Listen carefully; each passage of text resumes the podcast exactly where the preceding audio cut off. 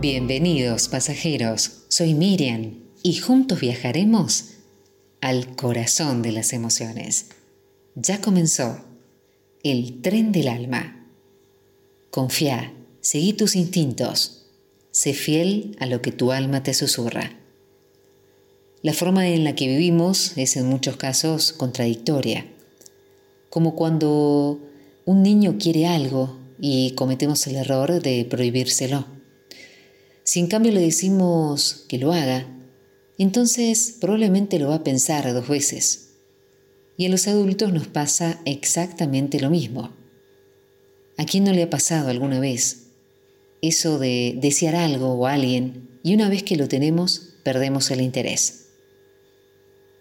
Está muy bien eso de andar por la vida diciendo que sabemos lo que queremos, demostrando al mundo entero que tenemos las cosas claras, somos maduros y conscientes, pero continuamente caemos en contradicciones. Así funciona buena parte de esa masa que llamamos humanidad. Queremos una cosa hoy y mañana queremos otra. Vivimos solo para la satisfacción del momento. Queremos lo que no tenemos y cuando lo tenemos, ¿ya no lo queremos? ¿Por qué? Pueden haber muchas razones. A veces no sabemos diferenciar entre caprichos y verdaderos deseos. Queremos conseguir algo o alguien solo como una prueba del yo sí puedo, queriendo competir con nosotros mismos. Lo que queda claro en esta contradicción es que quien la experimenta es porque seguramente no puede mantener valores y principios firmes y en consecuencia le es imposible comprometerse.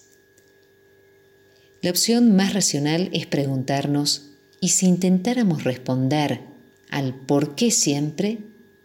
Si se trata de una cosa, preguntarnos, ¿por qué lo queremos? ¿Qué haremos con eso? ¿Para qué nos va a servir? Si se trata de una persona, responder cuál es la razón por la que parecemos querer con tanto empeño tenerla a nuestro lado. Nada mejor que mantenernos firmes y claros en lo que queremos, conocer la razón, y probablemente nos va a pasar que nos aburrimos. Esto es señal clara y parpadeante de que es necesario una renovación. Una renovación que muy pocos van a superar si no saben diferenciar entre sentir que quiero algo o necesitar que quiero algo. El buscar nuestro bienestar no debe ser nuestro objetivo únicamente cuando nos sentimos mal. Siempre aún en nuestros mejores momentos podemos y debemos aprender, conocernos mejor, aumentar nuestra conciencia y fortalecernos, tanto emocional como espiritualmente. Cuando aprendemos a conocernos, a reconocer nuestros deseos, objetivos y esperanzas, y aprendemos a aceptar nuestras debilidades y fortalezas, podemos corregirnos y empezar con éxito una renovación.